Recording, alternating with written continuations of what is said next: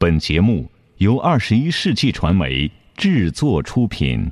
山海如此多娇，引无数英雄竞折腰。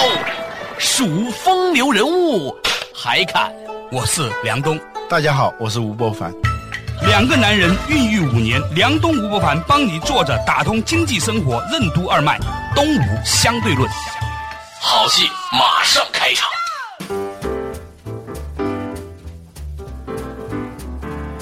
作者打通经济生活任督二脉，大家好，欢迎收听东吴相对论，我是梁东，对面的依然是二十一世纪商业评论发行人吴伯凡，老吴你好，大家好。哎，较早之前呢，我们讨论的一个话题啊，就是呢，汽车行业正在历经一个像手机行业一样的入互联网化的时代，嗯啊，那现在看过来呢，似乎。汽车越来越多的拥有了某种的手机的特征，只不过以前呢，我们把手机揣兜里，现在我们把自己揣在手机兜里了。这个手机是个巨大的手机，是可以跑的手机，这就是一个所谓的。人家也是一个移动终端，对我们只能用一个可以跑的手机，一个未来的车，这种我们现在拥有的名词去形容未来的那么个 something，对吧？只能叫 something。嗯，汽车作为移动终端设备，它会发生一个巨大的变化，就像当年的功能手机变成了今天的智能手机，智能手机正在变成什么可穿戴设备一样。其实它不着相了，色可以有各种各样的色，空。那个本质的东西是不变的，就是给人类提供更好、更方便、更快捷、更舒适的移动体验、出行服务等，这是它的本质的东西。至于它的形态是什么样子，那完全是它有没有摄像头，呃，它有没有拍照功能，这都是色。对，而且呢，技术的演进的规律，它不是我们最初看到这个技术的人能够想象的。对，一个段子，当你写完了，把它扔到网上的时候，当重新转回到你手机里，你发现完全已经面目全非了，是吧？对，这个呢，有一个专用的术语呢，叫修补性创新。就是说，很多创新它在突破的那一刻，比如说汽车变成不用马拉的马车的时候，它其实已经完成了一种突破。完成突破以后，这个汽车啊，你发现它除了不用马拉以外，它有很多缺点，不如马车。嗯，那个操控刚开始一个马车夫人那个车把是，那操控的很好的，要它快就快，要它慢就慢。嗯，还有加油的问题是吧？这个马要是走不动了，停下来让它吃点草。你加油没有加油站你就没办法。还有刚开始汽车的速度很慢，后来提高了，提高了很快的时候，但是也开不了。为什么呢？因为当时还没有那个橡胶轮胎。嗯，没有橡胶轮胎的时候。那个车很颠簸，所以你那个速度你是放不开的。后来就是由于有了这个橡胶轮胎以后，哎，它的速度就提高了。还有就是刚开始都是敞篷的，后来发现下雨啊也需要出行的时候啊，它就变成了一个密闭的。后来有什么倒车雷达、倒车视频啊，什么什么，这都是不断修补的一个过程。这个修补的过程它是漫长的，所以刚开始一个突破性技术出来的时候，它真的是一个丑小鸭，它仅仅是刚刚出生，它的缺点是显而易见的，它的优点还有待时日来发现。所以呢，我们要拥抱未来，其实也就是要拥抱丑小鸭。好多公司当一个新技术出现的时候，发现它是个丑小鸭的时候，就对它有一种抑制不住的那种傲慢与偏见，就把它给抛弃了，觉得没有什么意思。但是殊不知，它悄悄的在那长，在进化，在优化。突然有一天，让你一下子自惭形秽，你也就被这个时代给抛弃了。嗯，那说到这个事情呢，就是我们可以很清楚的看到，汽车呢正在像手机一样，经历一个所谓的互联网化的一个时代。所以刚才我们只是在说终端的问题，其实互联网的本质它是背后的一个支持网络。什么叫终端？终端就是说在最后的那一个端点，你看到了，其实它大量的东西都是在后台的，这才是互联网的奥秘之所在。对，就是它之所以运行的好，是因为背后有个强大的支持网络。所以，互联网和 IT 终端设备它之间是不能划等号的。对我们看到的未来的改变的不仅仅是汽车这个终端的形态本身，而是汽车作为一种移动终端，它背后的那些互联网化的东西。嗯，比如呢？比如这次我在法兰克福车展上看到了一个很让人吃惊的一种新的创新，它不仅仅是技术。嗯，就是奔驰公司它自己开展了一种计划，它不仅仅是一个技术，它很像是一个广义的互联网的计划。它这个计划呢叫 Car to Go，就是说车是用来走的。嗯，它是一个观念的改变。就我们过去啊，拥有汽车是 car to have。对，就拥有的。嗯，将来的汽车会发生一个很大的一个变化，就是从所有权向使用权的一个转变。嗯，它怎么样的呢？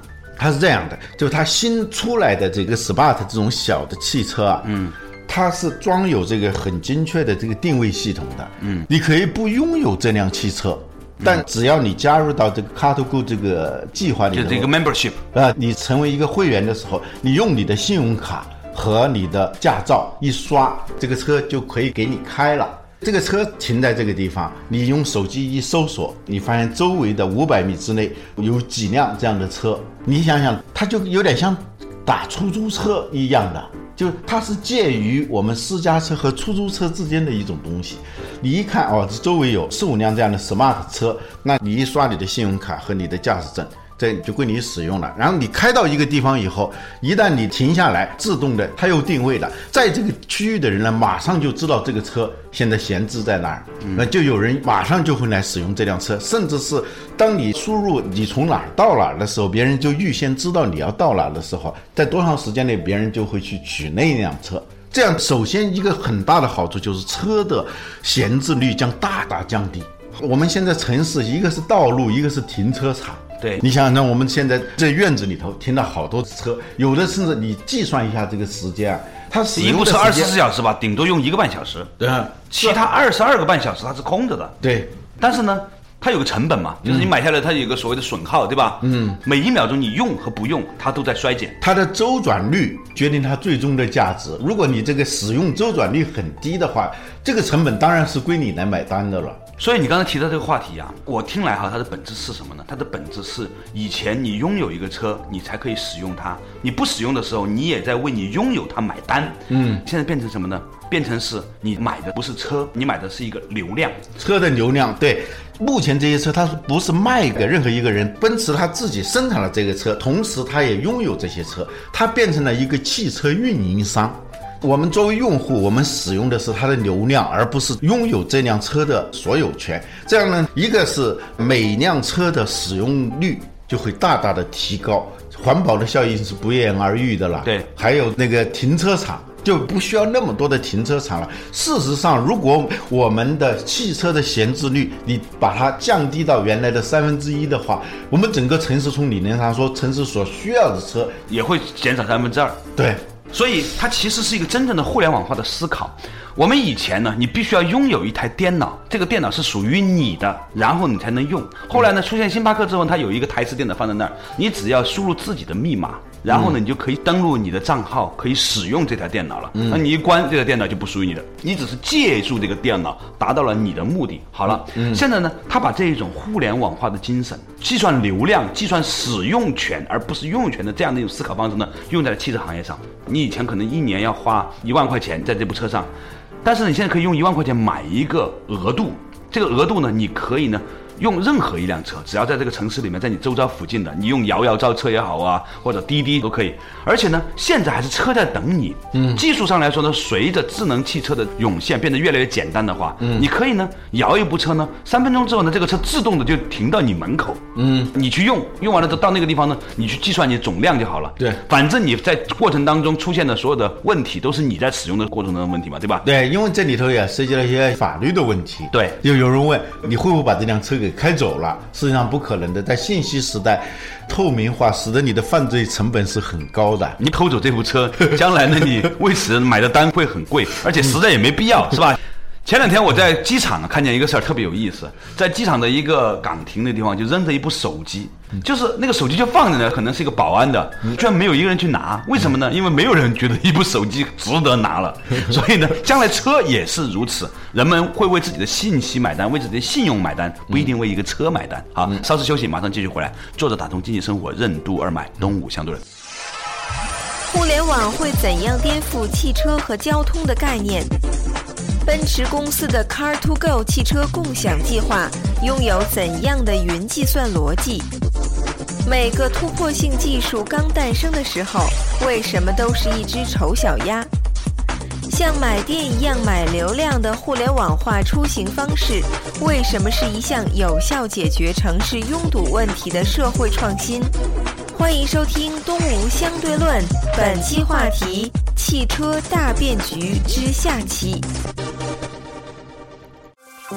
不一样的商业智慧，不一样的平安银行，全领域专业金融服务，打通经济生活任督二脉，让您的财富生活轻松简单。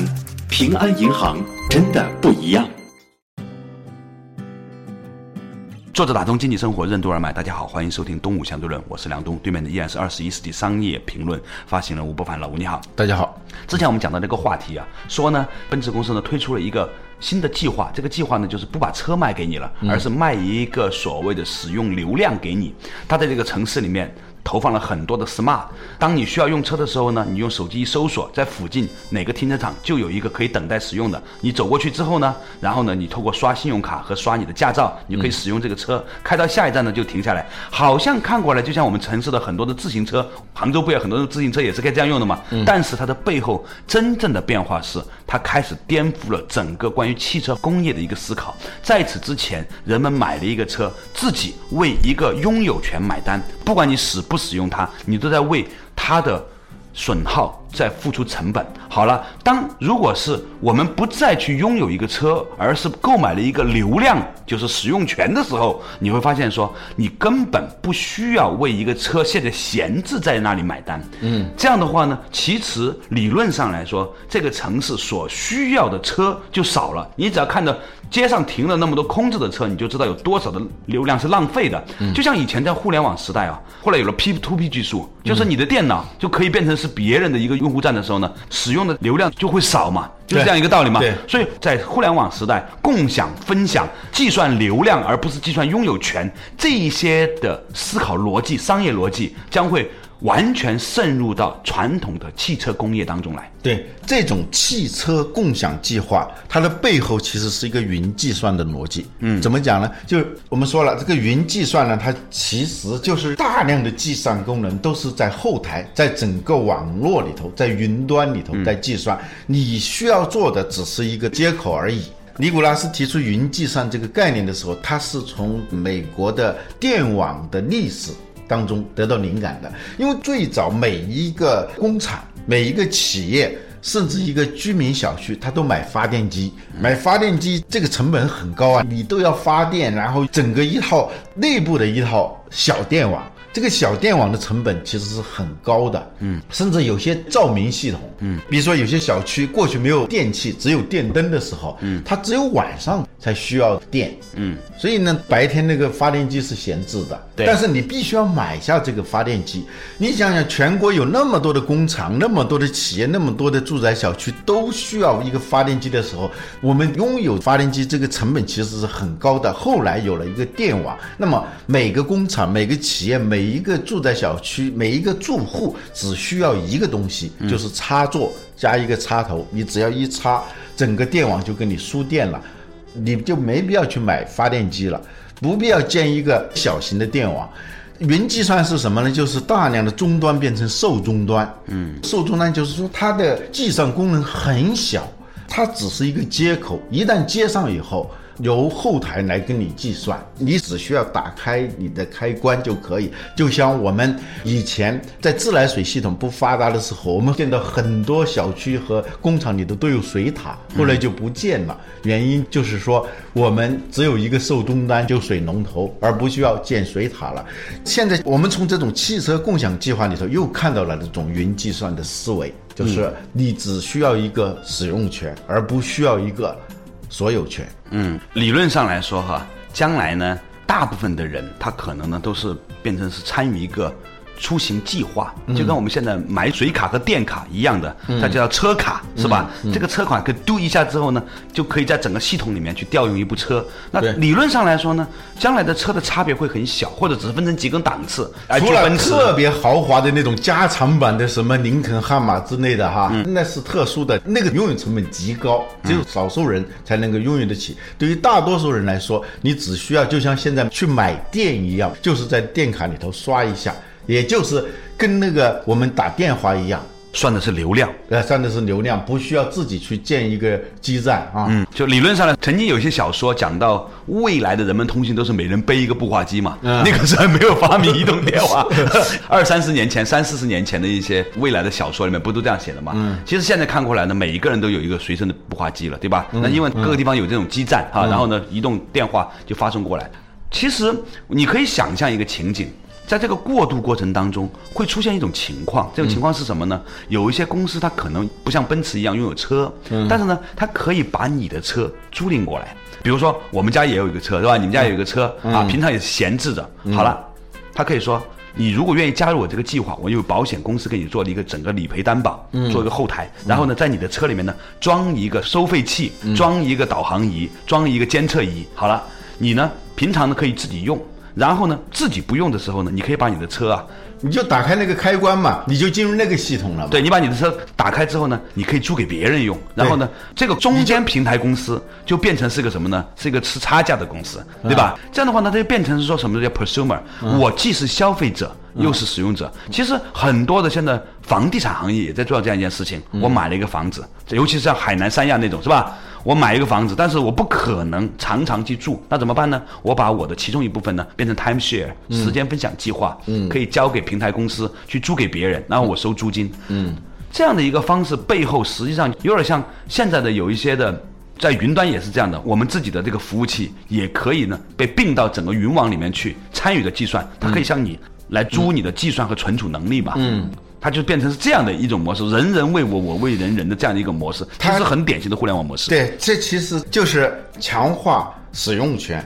淡化所有权，嗯，这个在通信技术上也有一个说法了，嗯，叫码分多址，就是 CDMA，就是一个码分为多个地址啊。过去是一个码，它就是一个地址，在它不通话的时候，它还是站在那儿的。对而码分多址呢，就是在一个码里头，它有多个地址，这一个通信协议嘛，它可以都来使用这个码，所以呢，导致它的这个利用率更高。利用率非常高。呃，这种就是是一个技术层面的东西，今天就变成了一种就带有社会意义的这样一种社会技术，或者叫社会软件。嗯，汽车的概念就发生了变化了。我觉得这个最大的一个变化是什么呢？其实社会资源的真正的利用的更好了。嗯啊，这个话题呢，其实呢就给我们带来一个真正的启发。它还不是在对汽车工业的理解上，而是真正对交通上的影响。这个话题，我觉得可以深入的探讨。稍事休息，马上继续回来。坐着打通经济生活，任督二脉，东吴相对论。奔驰公司的 Car to Go 汽车共享计划预示着汽车工业怎样的前景？汽车共享计划为什么也是一个生活分享计划？未来汽车企业的商业模式将发生哪些改变？什么是拍卖法则？为什么说每个人的废品都是别人的珍品，所有人的新欢都是别人的旧爱？欢迎继续收听《东吴相对论》，本期话题：汽车大变局之下期。生意、生活乃至生命，都是基于对生的尊重。在这个世界上，总有一群人，他们天生就关注这样的话题，并愿意与好友分享。正安聚友会就是这样的平台，聚合了这样的人。如果你也是，请马上关注微信“正安聚友会”，一起发现、追求实效好中医。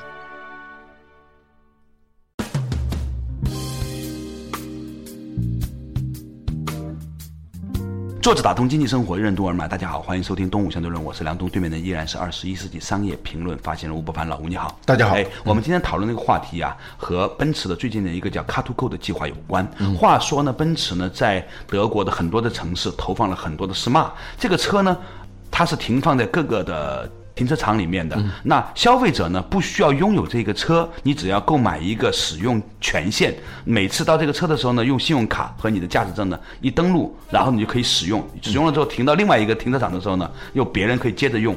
这样的话呢，就让一部车的使用的。力度啊很充分啊！我们现在很多人买一个车，你可以计算一下，买了一个车大概。一部车也就是能够用个六分之一的时间，二十四小时能在路上跑的有四个小时就不错了。嗯，大概有六分之五的产能或者说它可供给量呢是闲置着的。嗯，但是呢，由于这个产权的因素所致，所以呢，大家宁愿放在那儿，我也不能给别人用，否则的话它很危险、很麻烦。嗯，如果有一天有一种技术或者有这种体系，可以把我们市面上的这个车大部分都纳入到这样一个互联网化的时代的话，嗯，那么好了，我们可以考虑的第一个。问题就是这个城市的真正的汽车拥有量的需求会大幅降低，因为我买一个电钻不是要有一个电钻，而是需要有个洞，对吧？对。所以呢，我买个车并不是想真的有这个车，而是呢，当我需要用车的时候，的便捷性。对，嗯。如果真的能这样的话呢，也许这个城市的交通问题就会大幅的真正改变，而且呢，拼车变成更简单的一件事情。比如说，有一个车在走在路上的时候啊，如果我愿意花一半的钱或者三分之一的钱，我愿意搭他这个顺风车的话，嗯，主要后台数据可以衔接的很好的话，那我真的是可以把这个车拼得很好。对啊，他对你的身份认证是非常详细的。嗯，你如果是加入到这个汽车共享计划里头，对，它是需要一个严格的身份认证的。你的驾照、你的身份证、你的信用卡都在里头。过去很长一段时间，很多机构在推这个顺风车的计划嘛。对，但是它有个很大的问题，就是陌生人。嗯，就是你不愿意搭陌生人，你不知道这个陌生人对你有没有威胁。嗯，但是呢，在这样一个俱乐部，它相当于一个会员俱乐部。你的身份是完全透明的，对，大家摇摇招一下车是吧？比如你在建国门桥，嗯啊，你想去国贸，嗯，以前呢，可能就在旁边这辆车，它就是正好去国贸的，只是你不知道，你不知道而已。现在呢，他就可以把你搭上去，比如这个车本来这个车里面的人，他也不是拥有这个车的，他也是租的这个车。我这个从后台完全跟你计算出来，很容易可以对应嘛。比如他新出的这个 Smart，这叫 Four Joy，就可以坐四个人的，嗯。如果将来它完全是电动车的时候，它是四个乘客，它不需要司机啊，就是当然你也可以开车了，它可以坐四个人，只要你一摇，它就会计算出我整个这个地区现在有几个人要从国贸要到金融街，对，有八个人，正好这里头有五辆车在那边啊，就分配两辆车去那个地方去，然后再有一辆车去另外一个地方去，它达到资源使用效率的最优化。对你都可以想象哈，以后呢，这个车可能不是四个座的，可能是八个座的，嗯啊，非常独立的八个座。你上去之后呢，你甚至不用跟旁边人交流，因为它是个小空间，是吧？嗯，理论上呢，就像现在那个特权使用一样，你进去之后再刷一个卡，还可以按摩啊、洗脚啊、看电影啊，在你的这个小空间里面，你自己额外算积分嘛，是吧？当然了，它一个很大的就是说，这些人由于。他熟悉了，他其实也是个交往社区嘛，他就跟那种社交网络是一样的嘛。以前呢，广州啊，旁边呢有个地方叫丽江花园，你知道吗？很多广告人呢，媒体啊，你还住过那是吧？广州有一半的媒体人、广告人、广告公司的各种混混啊，都在那个地方住，离呢市区呢有点距离。他后来呢，就是变成说，很多人呢，就因为每天上下班班车都是那几班车呢，不认识的人呢，就互相认识了，或者谈了恋爱、结了婚了，是吧？甚至呢，各种，哎呀，原来我的朋友是他的，就是因为这样的共同上下班的班车，大家一起坐嘛，许多看似不相关的人，其实相互之间都是有勾结的，你理解吗？就是说，如果以后 以后有这种拼车的话，会有一句话吗？所有人的新欢都是别人的旧爱嘛？那就又远了，就是另外一个话题了啊。呃，这个可以再重新深入探讨一下。但是呢，他。是从这个角度上来说，因为这种拼车的制度的形成，也许呢，以后啊，真正的所谓的社区化，我们以前只是互联网上的，大家在一个小区里面互相摇一摇，摇出来的人啊，漂流瓶飘出来的人，哎，发现呢，每天在一起上班，一起下班，这样的话呢，慢慢慢慢的就变成中午一起吃饭，然后呢，晚上一起看电影，然后后面还有更多更丰富的事情就会慢慢发生，对不对？对于是。我们以前讲的一切公司都会变成婚庆公司，一切公司都变成交友俱乐部，一切公司都变成移动终端。你会发现这个趋势真的是很明显。嗯，它这个你加入的不是一个汽车共享计划，你可能就是一个生活分享计划了。在这里头什么都可以分享的。你今天是因为上班坐到同一辆车啊，那明天正好说不定你一块儿去郊游呢。对呀还有很多那购物，我们搞个团购，对，这叫 O to O 模式是吧？O to O，所以你就会发现说，慢慢的，连传统的汽车公司，它也要变成一个互联网公司，它提供的是给大家的一种真正的社会资源的随时的共享，又随时的拆伙，对就随时的散伙，随时的打火的这么样一个模式。汽车企业的商业模式也在发生变化。它过去就是卖产品的，对现在它是卖流量、卖服务，它其实就变成了个社交公司或者叫商务公司。对你所有的交往和交易都可以在它的一个平台上。当然，它也可以跟别的商务平台，比如说什么苏宁啊、什么什么京东啊、阿里巴巴，它也可以产生一个合作的。所以说到这个地方，还是上次我在节目里跟你聊的这个话题啊，嗯我都迫不及待的想要去深圳了。为什么呢？我可以想象，深圳一定是实现这一切的第一个城市。因为它有腾讯、有华为，还有各种银行公司，你知道吗？嗯而且它是年轻人开放，相对北方人在南方人，大家也没有根嘛。就算有根的，也是对，呃它两三代交往的社交的需求是更刚性的那个更开放，而且对陌生人的这个排斥程度也更低啊。所以在这样一个平台之上呢，你可以想象未来的深圳，可能二三十年之后，大家借由一起拼车，一起呢共享一些车的计划，一起拼房，是吧？理论上的房子。它也可以这样去做的。我们不再拥有一个房子，我们拥有的是很多套房子的使用权。反正你现在买一房子，本质也不是你的，你也是七十年的使用权，对理论上也是一样。那么好了，为什么我们不把它分得更细呢？叫多马分多子。对呀、你把马分多子应用到房产上嘛？对，其实当你的配对的数量足够多的时候，比如说啊，我在北京有一套房子啊你在深圳有一套房子，这就是一群人就出来了。对一群人里头慢慢的碰的话，我在北京呢是三到六月份，嗯啊，你呢正好是跟我是错开的，对呀、那我就用不着去深圳租房了，你也用不着到北京来租房了。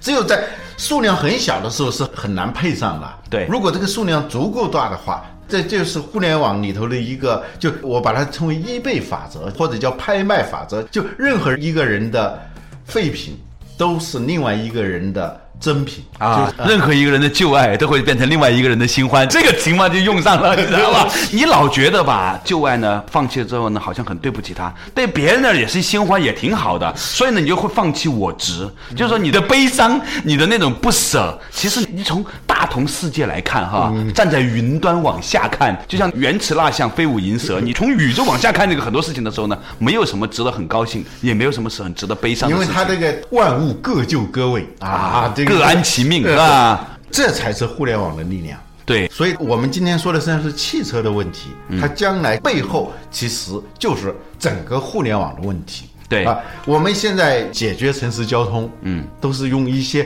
非常传统的方式啊，限制啊，入城啊，限拥堵啊啊，拍卖号码呀，限购啊等等。如果用互联网的这种配置资源的方式的话，它比我们人为的去做这样的一些努力，它效率可能要大得多，高得多。对呀、嗯而且呢，现在这样的情况呢，比如说车，你有一天不能出行是吧？嗯，好像是有五分之一的车不能出行了，嗯就你逼着很多人家里面搞俩车，最后呢，过段时间又是一样的拥堵。现在不光是北京是这样，上海这样，全国慢慢也有限购，只不过是把这个问题延迟了一点点。延迟，别我但是效率并没有提高北京这个摇号其实一年也是二十万啊五年就是又是一百万，不不是在解决问题，是在延缓问题而已。对而互联网提供了一种新的可能性。可能性，一种新的商业模式，也是一种社会创新。嗯，所以呢，今天我们讨论的这个话题呢，就是我们已经看到互联网真正给我们带来一种大同世界的可能性。这种可能性就是每一个人都拥有使用权，但是呢，也不拥有拥有权了。所谓的拥有权，原来变成是一个假象啊，这就是传统说的不有。就是啊为而不有，有而不是啊！就做这件事情，不去占有它。对，想明白也就是这样，是吧？有这件事情呢，不要老是仰仗它、依靠它。对啊，表面上看是依靠，其实它是个束缚，是吧？最后呢，跟大家分享一个经典的故事。嗯很多年前呢，我还在凤凰卫视的时候呢，去了一个熊猫繁殖基地。嗯他们呢就说这个就是凤凤，这个就是黄黄，因为当年凤凰赞助了两个熊猫嘛。我就问刘老板，我就说这是那两只熊猫吗？就是凤凤黄黄吗？他说我也不知道，反正每次他们来的时候呢，他们就随便指两只，就说这个是凤凤，这个是黄黄，就二十个熊猫可以赞助个两百个企业，只要这两百个企业不同同时来，那么理论上来说，它的赞助效率会很高。想来想去，其实你赞助的不是一只熊猫，而是这两个名字而已。至于是哪两只重要吗？其实一点都不重要。你不需要拥有权，你只需要使用权。好了，感谢大家收听今天的《东吴相对论》，下一期同一时间再见。